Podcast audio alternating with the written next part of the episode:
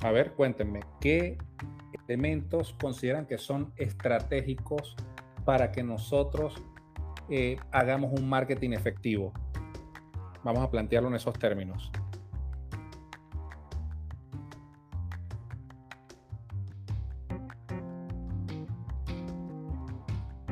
Tratar de conocer un poco al público al que pensamos llegar, profe. Totalmente, eso es lo más importante. Lo más importante y central en marketing es conocer nuestro mercado, conocer el público al cual nosotros nos vamos a dirigir. El primer elemento que pudiéramos decir nosotros que es estratégico es el análisis del mercado. Nosotros tenemos que analizar el mercado sí porque sí. Hagamos lo que vayamos a hacer. ¿Y qué incluimos nosotros en el análisis del mercado?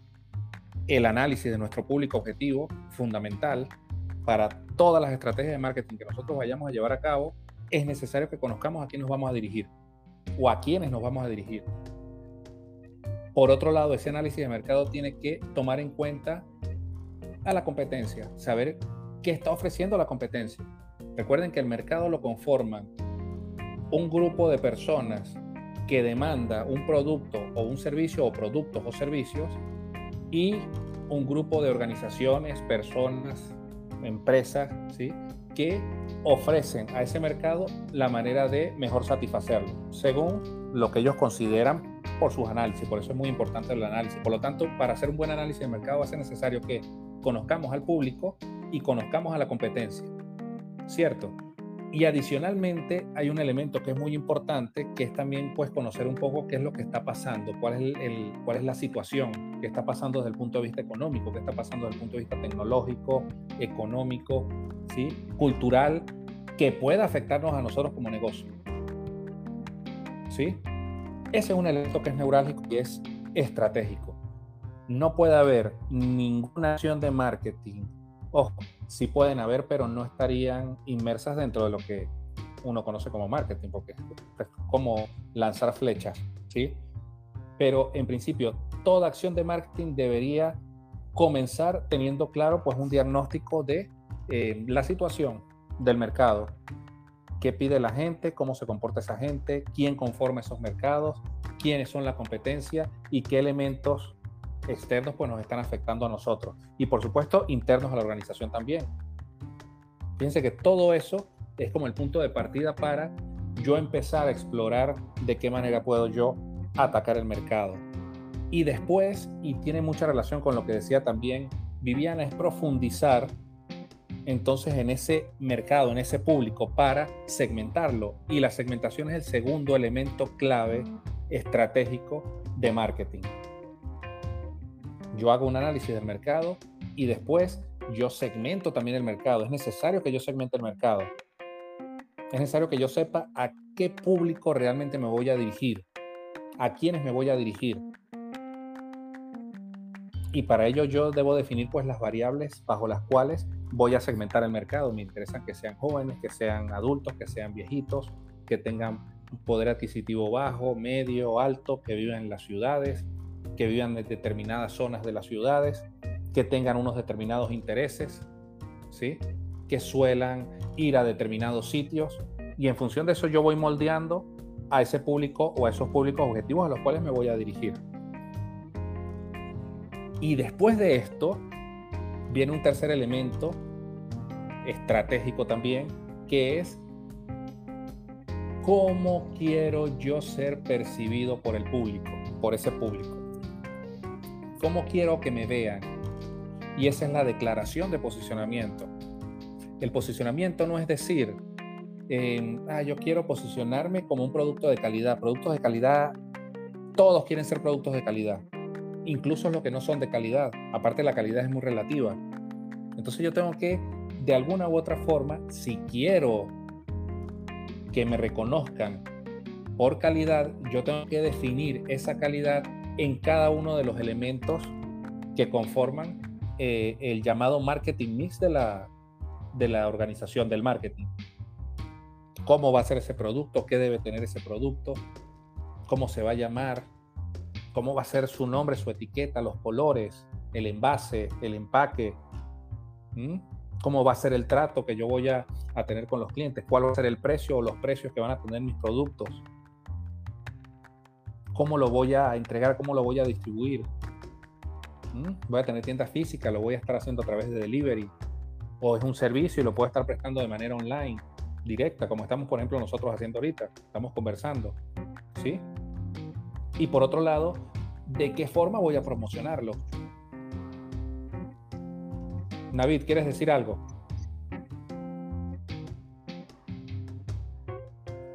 Buenas noches, profe. No, apenas estoy ingresando. Ah, es, mi, es mi internet no hay problema. Igualmente estamos grabando esto y esto va a quedar para todos abierto, lo que estamos discutiendo. Entonces, estos son tres elementos clave, estratégicos, neurálgicos. ¿Sí? Y es algo que tenemos que tener muy claro. Primero, entonces, hacer un análisis de mercado. Yo tengo que saber, repito, quién es ese, ese mercado que demanda, quiénes son esas personas, ¿sí? cómo se comportan, tengo que saber cómo es la competencia, cómo se comporta, qué hace, qué está ofreciendo. Él también está ofreciendo calidad. Bueno, eh, ¿cómo, cómo, cómo, cómo él representa esa calidad? ¿En qué me puedo diferenciar yo de él, de ese producto, de ese servicio? ¿Sí? Saber entonces esos, esos elementos del entorno externo que pueden afectarme como organización mira, yo mi mercado compra solamente en, bolívares, no, no, no paga en dólares, pero sin embargo, coño, la economía está dolarizada. ¿Cómo hago yo, sí, para gestionar mis precios? Es decir, el elemento económico, el elemento financiero me afecta a la organización. Yo tengo que ver de qué manera yo puedo hacer frente a eso. Y eso lo conozco cuando analizo pues un poco el entorno. Entonces ese es ese primer elemento. El segundo decíamos que es la segmentación, segmentar el mercado, conocer el mercado, cómo es el proceso de decisión de compra de mi mercado, cómo decide mi mercado, qué es lo que valora mi mercado, dónde prefiere comprarlo, cuánto está dispuesto a pagar. Yo todo eso debo ir averiguando. ¿Sí? Y fíjense que estos dos elementos que estamos haciendo para, para hacer un buen análisis y para hacer una buena segmentación, ¿qué creen ustedes que debemos hacer? ¿Qué creen ustedes que deberíamos hacer? ¿Qué herramienta deberíamos nosotros utilizar para hacer entonces un buen diagnóstico y hacer un buen, una buena segmentación?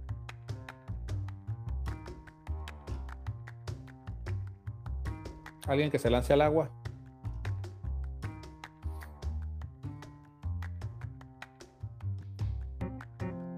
Tengo que investigar el mercado. Esa es la investigación de mercado. Para eso, ese es uno de los fines de la investigación de mercado. Hacer un buen diagnóstico, eso lo hago a través de una investigación de mercado.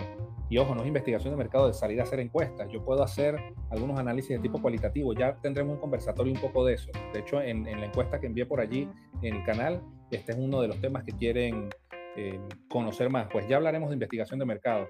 Y es importante porque me va a permitir dos de los grandes eh, elementos que yo debo, tomar en cuenta a la hora de empezar a, plantearme estratégicamente acciones de marketing son, primero, eh, hacer el, análisis del mercado y segundo, segmentar el mercado. Y para ello yo debo investigar el mercado. Y el tercer elemento que decíamos nosotros, que es neurálgico eh, desde el punto de vista estratégico, es la declaración de posicionamiento. Repito, ¿cómo quiero yo ser percibido? ¿Cómo quiero estar ¿Cómo quiero yo entrar en la mente del consumidor? Y fíjense que esto es muy importante, esto tiene que ver con posicionamiento y todos nosotros cuando empezamos con nuestro emprendimiento siempre decimos yo quiero posicionarme. Ojo, es importante buscar posicionarse o decir mira yo quiero posicionarme, pero el posicionamiento es algo que se alcanza con años, ¿sí? O bien, ojo, o con años o con mucho dinero, ¿sí? Porque para posicionarme ¿ok? Necesariamente, cuando hablamos de posicionamiento, es que, mira, mm, muchas personas de la, totalidad del mercado, incluso fuera de mi mercado, me reconocen. Una empresa como Open English, ¿quién no conoce a Open English acá? De los que estamos aquí conectados. ¿O ha escuchado de Open English? Conocen todos Open English, ¿verdad? Sí, pero creo que la mayoría. Totalmente. Open English está posicionada. consiguió eso. Open English consiguió posicionarse en seis años, siete años.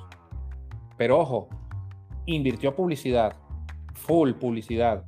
Que el boca a boca después la gente comentó y que sí funcionaba o no funcionaba y sacaron video, la gente hablando bien, hablando mal, lo que sea, y se empezó a dar todavía más a conocer. Así incluso gente que no le interese hablar inglés sabe a lo mejor de Open English. Es una empresa que está posicionada. Entonces, ojo, nosotros debemos pensar en cómo queremos posicionarnos. ¿Sí? Es decir, cómo quiero ser percibido de calidad, económico, bueno, con variedad, eh, muy diferente, innovador. Ya nosotros definiremos eso dentro de nuestra declaración. Pero antes de estar nosotros posicionados, tenemos que pasar por dos etapas que son claves también del posicionamiento. Una, que me reconozcan.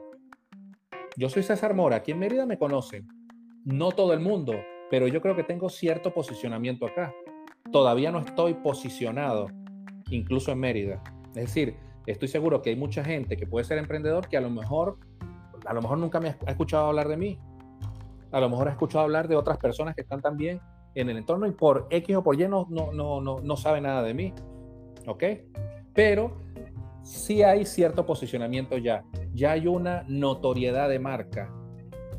¿Ok? Que es esa segunda etapa. La primera es reconocimiento de marca. Aquí ya hay un reconocimiento de la marca de César Mora.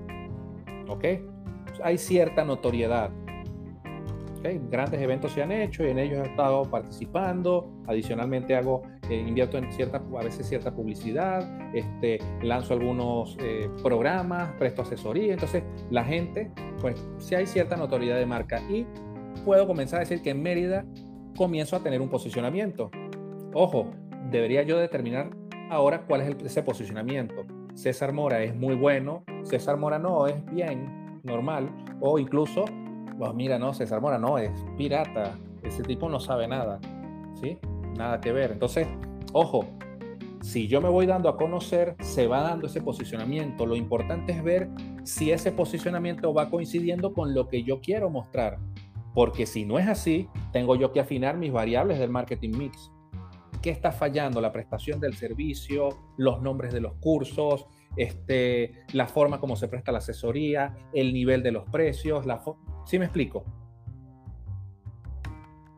Entonces, es importante que nosotros sepamos que tenemos, si estamos comenzando un negocio, tenemos que empezar por reconocer, hacer reconocimiento de marca. Por eso cuando a mí un cliente llega y me dice, está empezando, dice, no, yo lo que quiero es, por supuesto, vender. Pues sí, sí se va a vender. Pero ojo, de buenas a primeras, así usted meta publicidad, no necesariamente va a vender si yo voy a vender mis cursos en Caracas, es diferente a que yo venda mis cursos aquí en Mérida. En Caracas no me conocen mucho, pues pudiéramos decir que es muy bajo el nivel de reconocimiento. He invertido bastante nada allá en Costa Rica, en algunas ciudades, ¿sí? Que, me interesan a mí. Y voy metiendo aquí 20 dolaritos, 15 allá, 50 acá, y así, así voy. Voy generando reconocimiento de marca. Yo sé que yo de buenas a primeras no voy a estar vendiendo mis cursos allí. Ya he comenzado a venderlos. Ya comienzo a verle rendimiento, pero es un trabajo que estoy haciendo desde hace al menos unos 6, 7 meses atrás. ¿Sí? Que se empieza a generar un pequeño reconocimiento, entonces empiezas a generar tus ventas en otras, en otras ciudades de manera constante, quiero decir. Entonces tenemos que tener claro eso. Y posterior a ello es que vamos a comenzar nosotros realmente a vender. Entonces, al inicio, de todo, ¿sí? de todo emprendimiento, es muy importante que eso lo tengamos claro. Incluso en el momento de comenzar nosotros a hacer nuestras inversiones, debemos tener claro que una parte de nuestro emprendimiento tiene que saber que va a ser lanzar al mercado nuestra propuesta. Lo importante es ver, y ahí entra otra parte que no vamos a discutir hoy, pero es de tema, por allí tengo un post que va a hablar de eso, de las 4P, que hay gente que ahora dice, uy, guácala, las 4P, eso no existe. Y vamos a ver que ha cambiado de contexto, pero se sigue manteniendo. Pero eso es, eso es harina de otro costal. Pero la idea es esta. Entonces tenemos en la medida de lo posible ver de qué forma yo afino esas variables que forman parte de las 4P, el producto, el precio, la plaza, la promoción, ya, ya veremos más adelante en algún conversatorio, repito, sobre eso, ¿sí? De qué manera yo ajusto entonces mi posicionamiento en torno a lo que yo quiero lograr. Pero repito, el posicionamiento se va ganando con los años o con mucho dinero. Si yo tengo mucho dinero, puedo hacer como lo hizo Movistar, que ojo, incluso teniendo dinero, se posicionó, pero los primeros dos, tres años de cuando llegó Movistar acá, no había todavía tumbado la marca de Telcel dentro de lo que se conoce como el top of mind. Top of mind es las tres primeras, cinco, tres primeras marcas que uno tiene en la cabeza en, para un determinado mercado. ¿Sí? Que uno dice refresco, ¿qué piensa uno? Coca-Cola, Pepsi-Cola, Frescolita, por decir algo. Ese es el top of mind. ¿sí? Bueno, Telcel estaba entre las tres primeras marcas más conocidas acá, incluso cuando Movistar, que compró Telcel, ¿sí? estuvo en el mercado. Uno veía los, las personas que alquilaban los celulares por ahí, Telcel, y la gente preguntaba por Telcel. Después de muchos años, a pesar que Movistar invirtió muchísimo dinero, porque eso fue un cambio, no sé si alguno de los que está acá llegó a vivir eso, yo estaba chamo, algo chamo, estaba empezando en la, universidad cuando, cuando eso hace unos 16 años, 17 años atrás, ¿sí? Que fue el cambio este, directo. Eso fue de un día para otro acá.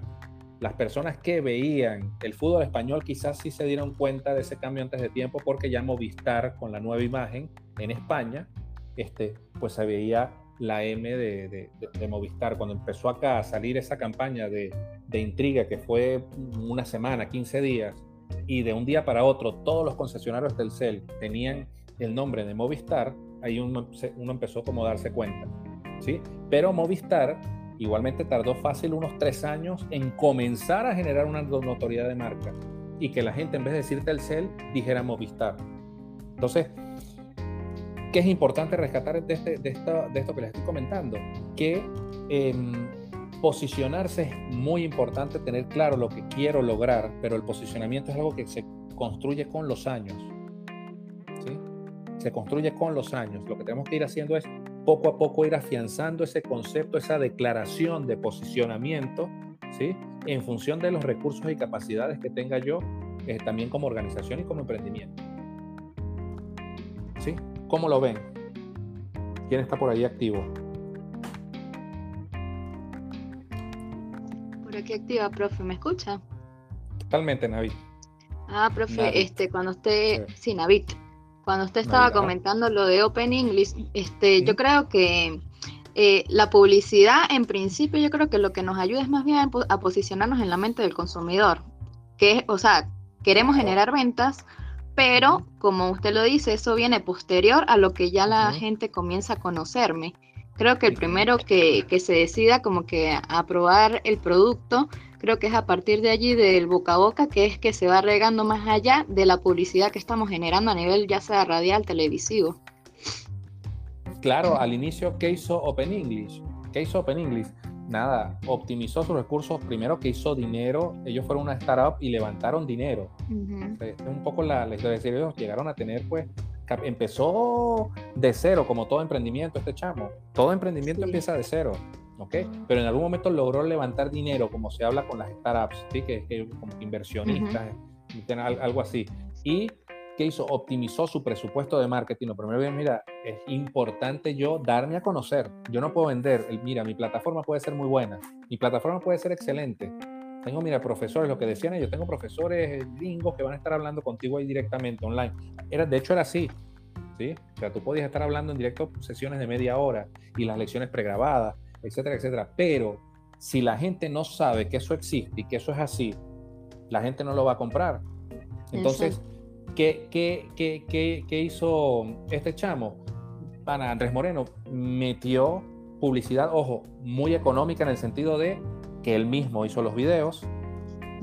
Los videos eran sumamente sencillos, pero muy bien hechos en el sentido de que lograron captar la atención que eso forma parte de embudos de venta, que de hecho les, les informo, yo voy a, publicar hoy por acá, les voy a pasar una información de un webinar que voy a tener la próxima semana sobre embudos de venta. Voy a explicar diferentes embudos de venta que pueden ser aplicados en diferentes emprendimientos, incluso los emprendimientos que están empezando. ¿sí? ¿Qué hizo este chamo? Eh, la teoría del embudo de venta es empezar a llamar la atención con publicidad muy, este, era humor muy absurdo, pero hacía reír y se que empezó a quedar súper rápido en la mente del consumidor. Exacto. Sí, él allí a este, aplicó pues eh, eh, la, promoción, creo que eso se llama con el acrónimo, el acrónimo ATL, lo que es la televisión, ¿no? Esto, y ojo, y, y, aparte, totalmente, y aparte, ojo, que es lo que le decía que fue muy inteligente, que supo hacerlo porque segmentó su mercado, entonces salía también en determinadas horas en determinados canales de televisión para atacar al público que principalmente le interesaba. Sí. No, y que él, tiene muy claro su, modelo de negocio. Totalmente, y, no es su único emprendimiento. También tiene Open University, ¿sí? que se dio cuenta de la formación, del marketing digital y todo esto, y, y, fue incluso precursor porque antes de toda la cuestión de la pandemia, Open University estaba ya, ya estaba activa, ¿sí? con todo esto de la educación online. Y por otro lado, hoy en día también tiene una plataforma de este CRM que permite crear landing page, este, envío de correos masivos, este, contacto por WhatsApp, integrar la, publicidad este, de ventas. Es decir, te permite gestionar tu, tu embudo de ventas eh, directamente con su plataforma. Entonces, fíjate que ha tenido, aparte de Open English, también creció desarrollando un nuevo producto porque lanzó el Open English for Kids, ¿no? sí. de los niños. ¿Sí? Entonces ahí amplió el mercado. Entonces, nada, es un chamo súper inteligente, muy claro, pero ha tenido claro eso. Mira, cuál es el, es el, mercado objetivo, ¿sí? cuál es este, la situación, ha, aprovechado, ha, sabido aprovechar las oportunidades y eso se logra a través del análisis del mercado, por eso eso es estratégico, ha sabido determinar su público objetivo y al momento de este, su declaración de posicionamiento, bueno, pues ya después lo que hace es echar a andar el, el, programa, lo que han planificado. Sí, y no, profe, lo que usted dice, o sea, para uno posicionarse, este, ya sea, ya tiene que, juro, pasar muchos años o, tener mucho dinero, porque, por ejemplo, en, mi caso yo fabrico carteras, este, no sé si por allí habrá visto, este, y bueno, en, digamos que tengo ya como que, sí, más de seis años en eso, pero también la constancia este, influye mucho en eso, ¿no? Porque, pues bueno, también por la profesión y todo eso, pues uno no puede estar al 100% en todo. Entonces, o uno se dedica al 100% al negocio o, ver qué hace, pero si uno anda por aquí, por allá, pues es difícil, digamos que posicionar la marca este, de, manera pues, pues que sea exitosa. Porque bueno, a pesar de que este, yo no, no, no he dedicado ni he sido así, digamos que estratégicamente, y eso pues que soy administradora, ¿no? Este, se supone que por allí este, afinamos, digamos qué herramientas, este, em, eh, más bien eh, sí he vendido, pues, y es, es gracias al boca a voz, el boca a boca de, los clientes que han decidido este, probar el producto a, raíz de las redes, los amigos, pero y, sí, que ha sido constante y que tienes que ser constante. Sí, sí. Sí, sí, no, y a, pesar que, por ejemplo, este, esté un tiempo de que no, eh, paso un tiempo sin publicar y digamos, eh, hago un producto, igual se vende, pero no como uno quisiera. Ah. Pero ya te lo vendes porque te reconocen. Si no te reconocieran, ni siquiera lo venderías. Simplemente te, se olvidarían de ti de una vez. Sí, no, para, para, sí, para esos inicios sí estuve de lleno, sí, muchos años. Ya luego cuando vi que sí, ya veía que se, generaban ventas, pues sí, le fui más bien, me fui afincando a mi profesión y pues bueno, también a, este, especializándome en esas cuestiones, pero sí me di cuenta que así pasar un tiempo sin, sin fabricar y, luego eh, publicaba algo, este, sí me, sí me compraban, me iban a comprar. Claro, claro, porque ya, ya, ya en ese público en particular ya has ganado cierto posicionamiento, ya te reconocen. Y eso que no, no he invertido en publicidad. Ajá. Pero, pero tienes seis años en eso. Sí. ¿Entiendes? Seis años en eso. Si tú en algún momento quieres potenciar, necesariamente inviertes en publicidad. ¿En qué sentido? Pero ojo, con ese objetivo que yo les comentaba. ¿En qué sentido? En que ahorita tú publicas y cuánto es un alcance de una publicación tuya, Navid. No, poco, profe, porque este casi no le dedica. eh, ¿qué le puedo decir yo? Seis likes, por lo que yo casi no le he dedicado este, al Instagram. Pero alcance, en las estadísticas, el alcance, ¿cuántas personas le llega una publicación? ¿500 personas? Pues tengo tiempo que no reviso, tengo eso abandonadísimo. Fíjate, fíjate, tú dices, bueno, yo publico algo y lo ven 300 personas, pero bueno, son 300 personas, ¿ok? O sea, hay 300 personas que están viendo lo que yo estoy haciendo. Tú inviertes en ads ¿sí? Inviertes, qué sé yo, 20 dólares en ads, ciudad de Mérida, en la ciudad de Mérida, y de repente te van a ver a lo mejor este, con esos 20 dólares este, 18 mil personas. Entonces, ¿qué pasa? Ojo, eso no quiere decir que te van a comprar, pero ya son 18 mil personas que saben que, están ¿Y qué pasa cuando tú dices, ah, bueno, este, yo voy entonces todos los meses así sean 20 dolaritos o 10 dolaritos, voy a ver si me invierto en ads. Y entonces todos los meses son 10 mil personas que te están viendo. Y esa, cuando eso empieza a ser constante, ahí ya se empieza a generar pues un poquito más el reconocimiento de marca y empiezas ya a generar pues también las ventas. Sí, pues eh, sin embargo, este, pues sí tengo, digamos que una agenda en donde tengo anotado lo que debería hacer, las estrategias que tengo para Instagram y todo eso, pero el detalle ahorita es el tiempo, sí se organícese. Pero sí estamos en esto, pues, sin abandonar. Claro que sí. Genial, genial. Eso es lo más importante. bueno. No sé los demás. Gracias, David. No sé los demás si quieren comentar algo. ¿Qué ha sido lo más difícil al momento de hacer alguna de estas actividades? ¿O si las han hecho? ¿Si han medio investigado el mercado? ¿Si han tratado de hacer un ejercicio de experimentación? ¿Si han buscado este, ver cómo, cómo ir generando el reconocimiento de marca. si lo han hecho.